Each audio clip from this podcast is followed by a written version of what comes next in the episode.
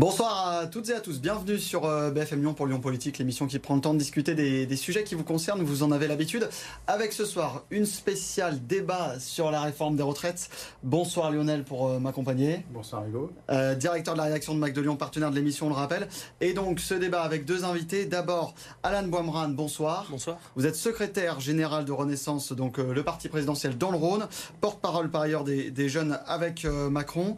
Et Nicolas Simio, bonsoir. Bonsoir. Secrétaire général adjoint du syndicat UNSA euh, Auvergne-Rhône-Alpes. Avec vous, donc ce soir, on va parler et débattre de ce projet de loi qui vise à repousser, on le rappelle, l'âge de, départ, l'âge légal de départ à la retraite de 62 à 64 ans. On va aussi parler de la forte mobilisation euh, mardi et les, précédentes manifestations à Lyon euh, et dans le Rhône, mais aussi de la suite de la contestation et du programme parlementaire, évidemment. Commençons donc en revenant sur cette manifestation de mardi. Nicolas Simio, entre 25 et 50 000 personnes selon les chiffres. On y reviendra justement. Euh, à Villefranche, entre 2300 et 3000 personnes aussi. Ça, fait du monde. C'est un, un, coup de force pour vous? Bah, C'est un record historique. Tout simplement, il n'y a jamais eu autant de monde dans une manifestation euh, à caractère social. Euh, et puis c'est pas la première. On a fait, on était quand même, on approchait les records les fois précédentes. Là, il y a eu vraiment beaucoup, beaucoup de monde. ça montre l'ampleur de la contestation populaire de cette réforme très injuste. Donc pour vous, c'est un succès dans votre combat? Ah oui, oui. On, nous, on, a des gens qui nous ont appelés en disant comment on fait pour faire grève? J'ai jamais fait ça de ma vie. Euh, ça veut dire qu'à un moment, il y a des personnes qui ont dit bah, ensemble, on va se mobiliser pour, pour se faire entendre. Et par ailleurs, quand on a en face de nous un gouvernement qui semble aussi éloigné des préoccupations des Français, on a tendance à parler plus fort, donc à plus nombreux. Euh, Alan Boimran, justement, c'est le, nombre de manifestants qui est toujours euh, plus nombreux et l'amplification des, mobilisations. Est-ce que ça veut dire finalement que la, colère ne retombe pas dans le pays? Vous, comment vous, vous recevez ça, le fait que les mobilisations ne faiblissent pas? Déjà, on l'entend, on le voit et on le respecte on, a, du respect pour le mouvement social, pour euh, les milliers de personnes, les millions de personnes qui se sont euh, mobilisées ces, dernières semaines. Après, sur, les chiffres, euh, on a quand même, on peut quand même noter que à chaque manifestation, enfin à chaque réforme des retraites, il y a des manifestations d'une ampleur similaire. Il y en a eu en 2003, il y en a eu en 2010. Il n'y en a pas eu en 2014, euh, mais il y en a eu, il y en a encore aujourd'hui en 2020. Il y en avait eu en 2019, même lorsque c'était une, réforme euh, par points. Donc euh, cette colère est normale. On dit aux gens quelque chose qui n'est pas populaire. On leur dit qu'ils vont devoir travailler deux années de plus. On l'assume. On l'a porté dans le programme présidentiel. Nos députés l'ont porté dans leur programme législatif et donc on, le met en place. Sur les chiffres, justement, c'est impossible de se mettre d'accord. On entend toujours 50 000 sont les manifestants, deux fois moins selon euh, la police. Est-ce que c'est la police qui minimise tout le temps, Nicolas Simio? Est-ce que c'est les syndicalistes qui exagèrent tout le temps, la Boomerang? Euh, Comment vous percevez Parce que vis-à-vis de l'opinion, c'est pas très très clair comme message. Bon, par ailleurs, c'est pas c'est pas la police. On dit selon la police, mais c'est selon la préfecture. La préfecture, effectivement. Parce que les comptes de la police, parfois, sont plus importants que ceux que donne la préfecture. Oui, et ceux des, ceux des cabinets indépendants sont aussi parfois moins importants que ceux de la police. Mmh. Bon, on n'en a pas à Lyon. Euh, et par ailleurs, indépendant, il faudra voir ce qu'on appelle indépendant. Euh, mais pour le coup... Euh, c'est une tradition indépassable, il faut toujours bah, du simple au double. C'est compliqué, c'est compliqué, mais pour le coup, pour moi, l'indicateur intéressant, c'est que tout le monde est d'accord, il n'y a jamais eu autant de monde. Euh, et il y en a plus que les fois précédentes. Sur la tendance, il n'y a pas de débat. Sur la tendance, il n'y a pas de débat. Il y, a, toujours eu plus. Et bien que vous disiez qu'il y a toujours eu du monde, il n'y en a jamais eu autant. Donc c'est mmh. pas juste normal. Hmm. C'est particulier cette fois-ci. Là, en l'occurrence, juste précisément sur les 25 000, c'était les mêmes chiffres que le 31 janvier. Juste pour euh, Ça, c'est selon la préfecture. Selon la préfecture, évidemment. Euh, pour être très précis. juste rapidement, messieurs, un mot quand même sur les violences en marge de la manifestation qu'on a, qu'on a pu voir. Euh, je précise bien qu'elles étaient en marge. Ça montre quand même qu'il y a une sorte de radicalisation de la, de la colère, de durcissement de la colère il faut d'abord dire que c'est inadmissible et que et qu'on peut tous le regretter parce que les, premiers à être victimes de cette euh, de cette violence et de ces, débordements qu'on voit dans les manifestations, ce sont les manifestants pacifiques eux-mêmes et qu'ils mmh. étaient, on le reconnaître, dans leur grande majorité pacifiques. Mais euh, mais il y a il y a ces, ces, groupes euh, ces groupes extrémistes, ces black blocs qui s'immiscent dans les dans les manifestations de plus en plus régulièrement Et, et je pense qu'on a besoin qu'on fasse tous front pour, pour défendre une certaine tradition de la manifestation, de, de une certaine tradition démocratique où on peut se mobiliser sans qu'il y ait de, de violence. Nicolas Simio ne dira pas le contraire, je pense. Alors, soit, alors par ailleurs, un, oui, effectivement, c'est pas les manifestants, mais des gens qui s'y ajoutent. Mmh. S'il y a bien des forces dans ce pays euh, qui sont responsables depuis le début de, la, réforme des retraites, c'est les syndicats. Euh, on a bien vu ça, tout le monde s'accorde à le dire. Euh, mais par ailleurs, nous, on prévient depuis un certain temps. À force de ne pas écouter, euh, forcément, euh, nous on contrôle tout ce qu'on peut contrôler, mais on peut pas le dire jusqu'à quand. Mmh. Et euh, c'est pas complètement étonnant que quand on joue le pourrissement, la situation pourrit. et donc c'est quand même assez dangereux. Moi je dis que je tiens à dire que le gouvernement joue à un jeu dangereux et que pour les gilets jaunes, le gouvernement a attendu que ça, que ça, que ça parte vraiment mal pour commencer à agir. J'aimerais que ce gouvernement entende les Français avant que des choses que personne ne souhaite arrivent. C'est pas une menace, c'est juste nous, on fera jamais ça. C'est juste qu'il faut connaître la société et quand, quand il n'y a pas une réponse démocratique, et ça devrait être le cas de la part d'un gouvernement, Mm. Et bien à un moment, ça finit par chauffer et c'est dangereux. Sur les, Gilets jaunes, le gouvernement a attendu moins de 15 jours pour annoncer le retrait de, de la hausse de, de, la taxe sur les carburants. Donc le gouvernement entend, mais euh, lorsqu'il y a une promesse de campagne, lorsqu'il y a un candidat qui est arrivé en tête avec 9 euh, millions de voix, 28%, 28 des électeurs, lorsqu'il y a eu une majorité relative, certes, mais une majorité quand même qui se dégage à l'Assemblée nationale et au Sénat, il y a, il y a, il y a un fait qui est que le, le, le président de la République, le gouvernement et sa majorité euh, appliquent, euh, la, réforme qu'ils ont promise. Messieurs, on va poursuivre euh, le, débat et on va rentrer dans le, fond de la réforme. On va juste d'abord regarder l'édito de la rédaction qui est préparé cette semaine par Stéphanie Zassilic.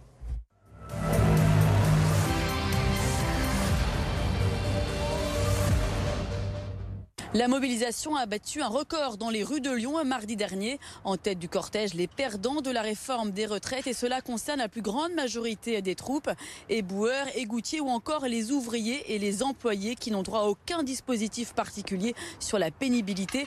Les salariés de la raffinerie de Fézin étaient d'ailleurs nombreux à battre le pavé. Les carrières longues sont également mises de côté. Les bénéficiaires des régimes spéciaux vont eux devoir cotiser plus longtemps et partir plus tard couture également pour ceux qui sont nés entre 61 et 72. Ce sont même en vérité les plus touchés par la réforme des retraites si celle-ci est votée. Ils devaient partir en septembre, avaient pour la plupart tout organisé, vendu leur maison, leur commerce et voilà qui vont devoir mettre la main à la pâte encore quelques mois de plus. Enfin, les femmes sont également les grandes oubliées de la réforme avec des salaires inférieurs à ceux des hommes et des carrières hachées par des congés maternité. Elles devront travailler en moyenne 7 mois de plus que les hommes.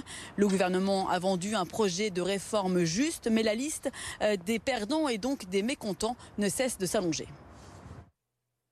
Anne Boimran, on a entendu la liste des mécontents ne cesse de, s'allonger. C'est ce que vous constatez au fur et à mesure que la réforme est expliquée euh, avec euh, ce mot de, pédagogie depuis, quelques semaines maintenant. On non seulement, enfin, on le, constate, on le constate, mais on le savait dès le début. On, savait qu'on arrivait sur un terrain miné et on savait qu'on n'allait pas se faire que des amis en, proposant cette réforme. Mais c'est une, forme de courage politique d'aller sur cette réforme aujourd'hui parce qu'on constate qu'il y a un euh, déficit du, système de retraite qui va arriver dès l'année prochaine que ce déficit va être persistant pendant une quinzaine d'années et euh, que ce sera 150 milliards euh, d'euros de déficit cumulé, donc 150 milliards d'euros de dette. Selon l'un des scénarios du... tous les scénarios du corps disent qu'il y aura euh, sur les 15 prochaines années une, un déficit du régime de retraite. C'est sur ce qui se passe après où il y a plus de doutes. Voilà, sur les, sur les quatre scénarios. Nicolas Simio, vous parliez d'un forme d'élargissement de la mobilisation. mardi, vous avez vu qui dans cette manifestation Quelle tranche d'âge Plus de femmes que d'hommes C'était équilibré Des gens de Lyon, de l'extérieur? Qu'est-ce que vous avez vu comme nouveaux manifestants j'allais dire, par rapport euh, aux mobilisations précédentes, puisque vous soulignez qu'elles sont plus importantes On a vu beaucoup de jeunes, on a vu des familles. Euh, c'était des choses qu'on avait un peu moins vues les fois précédentes. Mais j'aimerais quand même répondre sur l'utilité de cette réforme, si vous voulez bien, parce que on, va y revenir un peu plus tard. là, oui, oui, d'accord. Mais, pour le coup, pour répondre à, pour répondre, à, votre question sur la mobilisation, il y a eu plus de monde, euh, et dans le plus de monde, c'était très très varié, très varié. Beaucoup de gens qui étaient qui j'ai envie de dire, papillonnaient dans la manifestation, pas forcément des personnes syndiquées, pas forcément des gens qui sont engagés dans la vie civile, mais des gens qui euh, ont compris euh, que un des droits des citoyens et une forme de citoyenneté, c'est d'aller euh, défendre ses idées dans la rue euh, et de montrer son mécontentement, euh, parce que, en l'occurrence, comme l'a dit le président Macron quand il a été élu, beaucoup de gens ont voté pour lui, non pas pour ses idées, mais pour faire barrage à l'extrême droite. Il s'agirait pas de faire semblant que c'est le contraire. Dans le déroulement des manifestations, est-ce que ça se passe bien avec la police Puisque vous faisiez référence aux Gilets jaunes, à l'époque, il y avait beaucoup de critiques contre les forces de l'ordre, beaucoup de vidéos qui circulent encore, il y a des procès en cours. Est-ce qu'aujourd'hui, ça se passe mieux? Il y a des consignes qui sont données ou vous craignez euh, des dérapages? On n'a eu aucun problème avec la police. Est-ce que c'est dû au au- à la typologie des manifestants? Parce que c'est plus, plus élargi, du coup plus pacifique, plus L'organisation aussi, peut-être? Je peux pas vous dire. En tout cas, les syndicats ont fait tous, tout ensemble pour faire en sorte que ces manifestations se passent bien. La police euh, semble agir euh, dans la même optique, tant mieux. Et en même temps, vous signalez un risque de durcissement du mouvement. Est-ce que vous vous dites pas que simplement pour calmer le jeu, le gouvernement devrait retirer cette réforme avant d'aborder le fond, ce qu'on fera juste après? Non, je, je- je pense. euh, enfin, oui, le, le- le second tour a servi de barrage à l'extrême droite, mais il reste que Emmanuel Macron, au premier tour de la présidentielle, est à 28%, et il fait un meilleur score qu'il n'a fait en, en 2017. Et il reste quand même le résultat des élections législatives où tout le monde avait connaissance de cette, de cette réforme et de ce choix du président de la République, qui voulait même aller jusqu'à 65 ans. Ça, dans, dans, dans les discussions qu'il y a eu avec les syndicats, avec les partis politiques, on est revenu à 64 avec un certain nombre d'aménagements sur les carrières On longues. même de 63 euh, lors du, du débat de l'entre-deux-tours. Hein, Oui, mais il y, a- il pour attirer les électeurs de gauche. Oui, oui, enfin, il avait au départ dit 65, il était euh, la, la formule qui était restée, c'est celle de 65 ans. Donc, euh, donc il y a, ce, ce choix est fait. Et en- il y a retirer- 90% des salariés aujourd'hui qui sont contre cette réforme et il n'y a pas une seule catégorie d'âge qui est favorable. Donc on peut très bien dire, il y a longtemps en parlant de tout ça, comment ça fonctionnait, mais on sait Mais- aussi bien que dans une élection législative, il n'y avait pas qu'une seule mesure, il y avait beaucoup de choses, et en l'occurrence, c'est d'une tradition française de donner une majorité au président. Donc, Oui, enfin, s'il vous plaît, arrêtez de dire que c'est un projet soutenu On au moment observe des dans, dans cette élection législative-là en particulier, il s'est passé des, des choses qui font que les, les- les Français n'ont pas souhaité donner une majorité absolue au président de la République, ils ont donné une majorité relative. Et c'est vrai que ce serait bien qu'il en prenne, Mais- qu'il Mais, messieurs, pardon, que- on va quand même rester sur le, sur le débat sur la réforme, parce que l'émission ne dure qu'une demi-heure. Euh, est-ce que Nicolas Signot, finalement, la bataille parlementaire pour y venir, est-ce qu'elle euh, change quelque chose pour vous et vos mobilisations Ah bah, nous- Nous, on compte bien continuer à montrer, euh, comment dire, que c'est une réforme injuste, euh, que c'est pas juste de prolonger l'âge de départ, que par ailleurs, expliquer dans, une, dans un pays où euh, il y a plus de, où il y a que 56% des plus de 55 ans qui sont au travail, expliquer à ces gens-là euh, qui vont devoir travailler plus longtemps alors qu'ils sont déjà au chômage, qu'on a réduit les droits au chômage, donc on va créer des précaires jusqu'à la retraite et ensuite des retraites plus petites. Dire ça, dire qu'il faut prolonger l'âge de départ, c'est hypocrite. C'est pas moi qui l'ai dit, c'est Emmanuel Macron. En Sur le- 2019, En effectivement. 2019, quand le, le chômage n'était pas au même niveau, entre-temps, on a- on a- 56%. On a le plus bas taux de l'Europe de- entre- de taux d'emploi des, seniors. ça le taux- 10% quand même. oui, Non, mais- taux d'emploi des seniors, de 56% Oui, en taux d'emploi des France. seniors. Mais le, le taux de chômage était à un autre niveau en 2019. Et ce que disait Emmanuel Macron en, 2000 en 2019, c'est qu'il fallait d'abord résoudre la question du chômage, ce qu'on est en train de faire, vu qu'on a, on est passé d'environ 10% à 7 aujourd'hui et que c'est le plus bas niveau en 15 ans. Et ensuite, euh, on pourrait discuter d'une d'une réforme euh, paramétrique comme on le fait aujourd'hui. Mais il y a aussi un élément qui est arrivé entre-temps, c'est-à-dire que le, en 2017, le rapport du corps disait qu'il n'y aurait pas de déficit d'ici 2035. Et le, euh, le- le dernier rapport du corps de, 2020, de septembre 2022 dit qu'il y aura un déficit d'ici 2035 et qu'il faut le régler si on veut sauver notre système par répartition. Alors, Est-ce que Justement, je peux pour- répondre sur ce point-là Justement, pour, expliciter, pour expliciter votre position sur cette réforme des retraites, de l'extérieur, on a l'impression qu'il y a des discours irréconciliables, que Mhm. les deux parties ne regardent pas les mêmes chiffres, parce que d'un côté on nous dit ça passe, de l'autre on nous dit risque de faillite, Ouais, avec parfois les mêmes références à ce fameux euh, corps Très bien. euh, d'orientation des retraites à, à votre taux. Eh bien, en fait, le, le président du corps a dit il n'y a pas de dérapage dans les dépenses. C'est lui qui l'a dit. Donc le problème ne vient pas des dépenses. Les recettes. Merci. Et du coup, on est dans le gouvernement, puisque vous le dites, on a un problème de recettes, qui a fait 100 milliards de cadeaux aux entreprises. On en cherche 11. Alors, pour le coup, 12, précisément. 12, allez. Mais même milliard, c'est pas rien. 100 milliards, 12 milliards. Vous voyez un Hmm. petit peu, donc en l'occurrence, quand on fait ce genre de choses, et puis par ailleurs, si on veut rentrer dans le dedans, si les salaires des femmes rejoignent ceux des hommes, c'est 5 à 6 milliards par an. Si euh, on fait progresser de 10 points le taux d'emploi des, seniors, c'est 50 milliards sur 9 ans. Euh, et donc, du coup, même Michel-Édouard Leclerc a proposé une taxe sur les robots.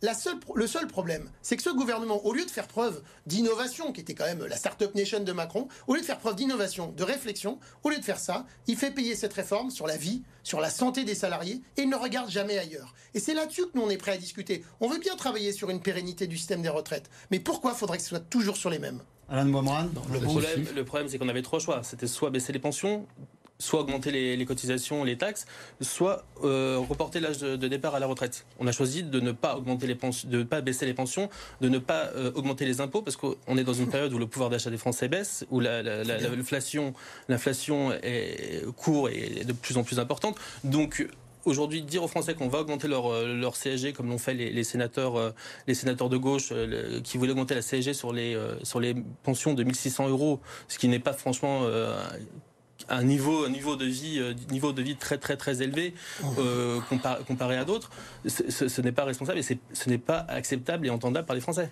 Je suis d'accord. Avec ça, je suis d'accord de dire on peut faire des choix. Le problème, c'est qu'en fait, euh, faire travailler plus longtemps les gens, en fait, on les fait pas travailler. On augmente aussi le taux, on va augmenter le nombre de chômeurs. C'est calculé, c'est l'UNEDIC qui le dit, c'est pas moi. Premièrement, deuxièmement, on va augmenter aussi le nombre de gens qui vont être malades. Donc ça va prendre dans les caisses de la sécurité sociale.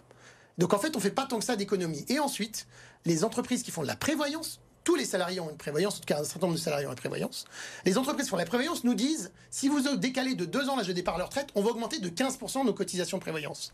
Donc vous dites ça fait des économies, en fait ça en fait pas tant que ça. Vous dites ça fera pas des cotisations en plus, de toute façon ça en fera. Donc s'il vous plaît, arrêtez de rester dans votre, dans vos, avec vos œillères sur un système seulement. Regardez concrètement la vie plutôt que dans les bureaux euh, bien dorés que, que Alors, on, on, comprend, il y a une bataille de, chiffres euh, quand même. Il y a une phrase qui a fait beaucoup parler ces derniers jours, Alan Boimran, euh, celle du ministre du Travail, Olivier Dussopt, qui assure qu'il n'y aura pas de perdants, ce qui a été nuancé, nuancé quelques heures plus tard par Elisabeth Borne, qui a dit, je ne peux pas vous dire exactement ça. Alors, on comprend, pour bien comprendre qui il faut croire dans cette histoire.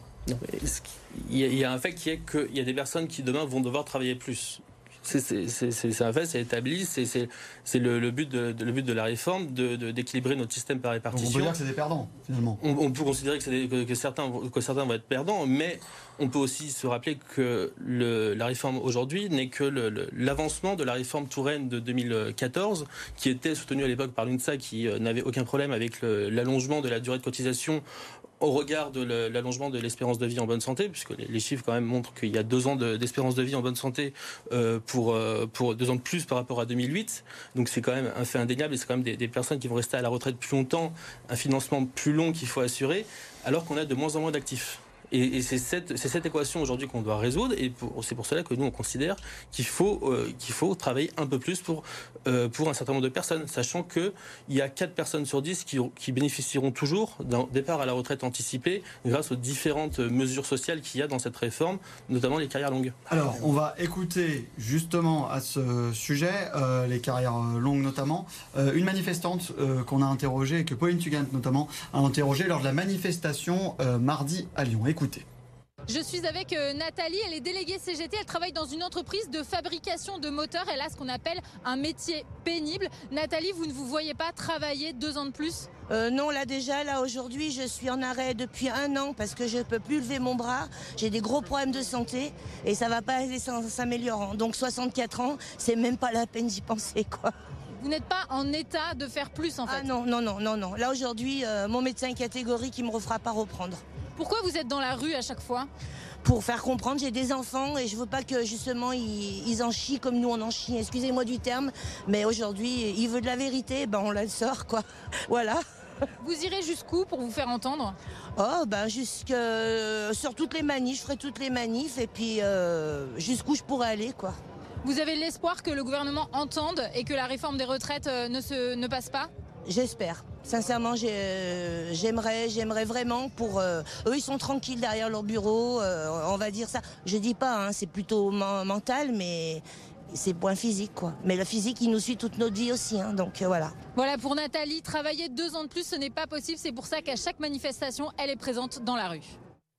Voilà, donc on a entendu Nathalie qui travaille dans l'automobile, qui va donc travailler deux ans de plus, qui se considère comme une perdante. Là, ça semble assez factuel quand même qu'il est perdant. Oui, mais pour le, pour le cas de Nathalie, par exemple, on, revient sur les, questions de, pénibilité. Et euh, en, 2000, en 2014, il y avait 10 critères de pénibilité qui avaient été mis en place par, par la Touraine. En 2017, il y en a 4 qui ont été supprimés parce qu'ils étaient inopérants. Non. Il, était, il, était, ne pouvait pas fonctionner. Nicolas Simion non, non, juste simplement, c'est dur d'entendre parler euh, un gouvernement qui parle de la pénibilité, alors qu'un des premiers gestes d'Emmanuel Macron, c'était de supprimer des critères. Mais ils n'étaient pas inopérants. Ils étaient juste pas encore mis en place. Il fallait, il faut s'appuyer sur le dialogue social, mais dans dialogue social, il y a dialogue et social, et c'est deux mots compliqués pour ce gouvernement. C'était les chefs d'entreprise, les PME, qui expliquaient tout simplement qu'elles n'étaient pas en capacité de, de, répondre à ces critères-là. Donc on jette le bébé avec l'eau C'est-à-dire que non, pas tout à fait. C'est-à-dire qu'on leur demandait par exemple le nombre de fois où, dans une journée où une personne allait porter une charge de plus de 15 kilos. Un, chef d'entreprise d'une petite entreprise ne veut pas le compter, il n'a pas la capacité de le faire. Donc le plus utile, et ce qu'on pense être le plus utile, c'est de mettre en place ces visites de prévention avec la médecine du travail pour euh, voir au cas par cas, selon, euh, selon l'état de santé de la personne, si elle est en mesure de travailler plus longtemps ou pas. Et si elle ne l'est pas, dans ce cas-là, on pourra faire des départs à la retraite anticipés. Le témoignage qu'on a entendu pose deux problèmes. C'est la question de la pénibilité, la question des femmes. Est-ce que vous pensez qu'elles sont les principales perdantes? Ah bah, Elles le sont, c'est sûr. Euh, par ailleurs, euh, il suffit de regarder d'autres modèles. On nous a parlé du modèle suédois. On va regarder ce qui se passe quand on fait ça. C'est bien de regarder ailleurs. En Suède, celui qui a fait ça, cette réforme, a dit à Emmanuel Macron ne faites pas ça. Pourquoi. Parce qu'il y a une précarisation importante. 70% des hommes et 92% des femmes ont vu leur pension baisser. Notamment des seniors. Et donc du coup, donc à un moment, à un moment, il faut quand même regarder ce qui se passe ailleurs. En, Suède, c'était pas le même système qui était en place. Ok, vous voulez qu'on parle des autres pays? On n'arrête pas de nous dire que c'est pareil, que c'est que c'est en Europe, c'est toujours plus que chez nous. Eh ben, on va regarder ailleurs. On regarde ailleurs. On regarde en Espagne, ils ont augmenté le SMIC de 47% en 5 ans. En Allemagne, ah, ils payent leurs profs deux fois plus. Non mais simplement. Et en Italie, aujourd'hui, il y a un gouvernement fasciste. À un moment, qu'est-ce qu'on veut faire? Mm. Qu'est-ce qu'on veut pour notre pays? Donc il faut regarder concrètement les éléments et, aller, et aller au bout de ce qu'on peut faire. Le problème, c'est que les femmes, même tout le monde perd en fait. Pourquoi? Même quelqu'un, un cadre qui est en bonne santé. Aujourd'hui, il pourrait partir à 62 ans. Mm. Il se dit, je vais bien, je continue à travailler. Je vais avoir une retraite plus importante.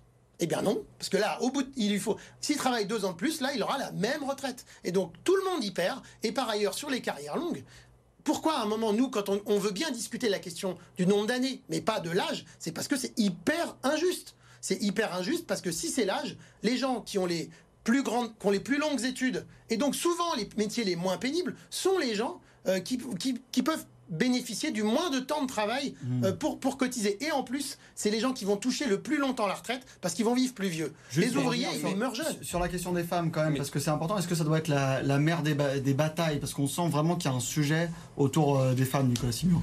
Ah, autour des femmes, il y a un vrai sujet, euh, en l'occurrence, parce que les, femmes sont celles qui ont le plus d'emplois à temps partiel, le plus de carrières hachées, euh, un certain nombre de choses comme ça. Nous, le gouvernement nous dit, vous inquiétez pas, plus tard, on va faire plus tard.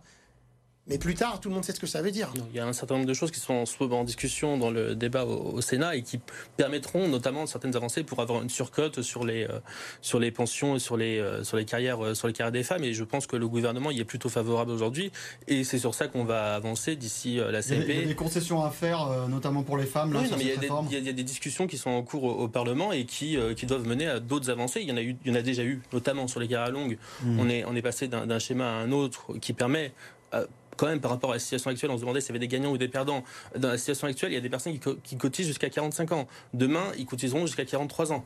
Mais vous parlez d'explication, Alain Bourrin, mais est-ce que le gouvernement ne paye pas une communication très mmh. brouillonne? Parce que si on prend l'exemple des 1200 euros garantis à certaines personnes, on entend tout et, tout et son contraire des membres du gouvernement. Euh, vous, vous avez compris leur message sur les 1200 euros? J'ai dû un peu le travailler, le, le, le sujet, puisque c'est quelque chose de relativement complexe et euh, qui est extrêmement difficile à expliquer. Il y a, il y a, et aller on a euh, dans, de pédagogie, mais c'est la pédagogie, c'est la clarté aussi. Et aller expliquer dans, dans, les médias où les, les formats sont, sont, parfois un peu un peu réduits. Donc euh, on a une demi-heure. On a une demi-heure, donc ça va. Allons-y, allons-y. Mais mais dans les médias, c'est parfois un peu réduit et je peux comprendre que ce soit parfois un peu difficile à expliquer. Mais oui, mais Elisabeth Borne, Olivier Dussopt l'ont reconnu ces, ces, derniers jours. La, communication a été brouillonne et on a eu du mal à faire passer le, le message qu'on qu'on avait. On n'a pas encore abordé la question des régimes spéciaux, c'est aussi très technique, mais est-ce que oh. certains, c'était pas temps d'y mettre fin Est-ce que c'était pas aussi une source d'inégalité? En fait, il euh, faudra quand même m'expliquer pourquoi, euh, si euh, par exemple les cheminots ou les gens de la RATP ont des, ont, des conditions tellement privilégiées, pourquoi ils ont du mal à recruter? Il y a beaucoup de métiers qui ont ce problème en ce moment. Voilà, donc il y, a, beaucoup de métiers qui ont ce problème, mais en l'occurrence, pourquoi Alors les gens choisissent pas ces, ces lieux où il y a tant de privilèges? En fait, simplement, quand il y a quelqu'un qui choisit un métier, il choisit un métier avec l'ensemble. Euh, quand vous regardez, quand vous passez un entretien d'embauche, vous regardez aussi euh, à quelle hauteur votre couverture sociale euh, est prise en charge par l'employeur, euh, quels sont les, que- quels sont l'ensemble de- des- possibilités que vous avez. Et là, en l'occurrence, un certain nombre de métiers, il y a aussi ces sujets-là, la question de la retraite et la question de la pénibilité. Quand on travaille, par exemple, à la RATP, on, on est dans les tunnels, dans des endroits les plus quasiment parmi les pol- pollués de France. Quand on est, quand on travaille dans l'énergie, on travaille dans des secteurs qui sont extrêmement difficiles. Et donc, à un moment, il faut aussi regarder l'espérance de vie. Et quand on regarde l'espérance de vie, ce n'est pas que le montant qu'on doit regarder. Mais si quelqu'un gagne 1500 euros de retraite pendant 5 ans ou 1500 euros de retraite pendant 15 ans, eh ben, il a cotisé de la même manière et pourtant, à la fin, il n'aura pas touché la même Alors, chose. Euh, Ni- Nicolas Simuro, pardon, parce Non. que l'émission passe euh, très vite, il reste plus beaucoup de temps. Quand même, on, on va parler de la mobilisation à venir, parce qu'il y a des, des prochaines mobilisations, manifestations qui sont annoncées. Euh, Est-ce que finalement cette mobilisation, elle va durer? On sait qu'il y a une date fatidique qui est le 15 ou le 16 mars euh, prochain avec la, la commission mixte paritaire. Est-ce que ça peut se durcir comme on le voit là, euh, qui est en train de se mettre en place à Fézin notamment? Alors, que ça se durcisse, on le voit déjà. hein. Euh, pour le coup, euh, comme j'ai dit tout à l'heure, quand il y a un gouvernement qui est éloigné des Français, on parle plus fort pour qu'ils nous entendent. Donc, c'est ce qui est en train de se passer. Euh, après, nous, on va, on va continuer. On espère que le gouvernement entendra raison. Je vous l'ai dit tout à l'heure, c'est de l'intérêt de tout le monde dans ce pays d'éviter la crispation, l'énervement et potentiellement des radicalisations de mouvements. Nous, on fait tout ce qu'on peut pour ça, pour être dans le dialogue. On a même un président qui ne veut pas recevoir, euh, qui ne veut pas recevoir les organisations syndicales euh, qui dit qu'il les a reçus, mais en fait, c'était pas pour parler des retraites. Donc, à un moment, quand on veut di- du dialogue, il faut le il faut le pratiquer. Parce que quand on dit on nous entend, mais le problème c'est qu'on nous écoute jamais. Et quel type d'action on pourrait voir de nouvelles coupures d'électricité chez les parlementaires euh, Renaissance, par exemple? Alors là, pour le coup, nous, on n'est pas responsable de ça, mais, euh, mais en l'occurrence, les actions, elles se décident dans chaque entreprise. Et à l'UNSA, c'est l'Union nationale des syndicats autonomes. On laisse beaucoup d'autonomie à nos syndicats. Ils sont assez grands et assez adultes pour décider tout seuls ce qu'il faut faire. Une dernière question, Lionel, pour euh, Alan Baumran. Est-ce que vous pensez que c'est, est-ce que vous pariez vous inversement sur le pourrissement, parce que c'est ce qui a été, euh, c'est un peu l'accusation de vos contradicteurs. Non, c'est pas qu'on varie sur le pourrissement, mais il y a chaque, chose, chaque étape vient, vient après l'autre. C'est-à-dire qu'il y a eu la présentation du projet de loi par le gouvernement, il y a eu la contestation sociale, on l'a entendu, on a avancé sur un certain nombre de sujets, et demain il y aura le vote au Parlement, et je pense qu'une fois qu'il y a l'autorité un peu de la chose votée, il faut, il faut, que, il faut, il faut permettre euh, à la démocratie de, de- de s'exprimer. La démocratie, c'est la démocratie représentative et les, euh, les parlementaires qui ont été élus. Ou Bon. le 49.3, on sait pas, on verra. Bon, merci, merci messieurs d'avoir été avec nous pour, pour débattre. En tout cas, merci à vous de nous avoir suivis. Merci Lionel euh, d'avoir été avec nous. On se retrouve euh, la semaine prochaine pour un nouveau numéro de Lyon Politique.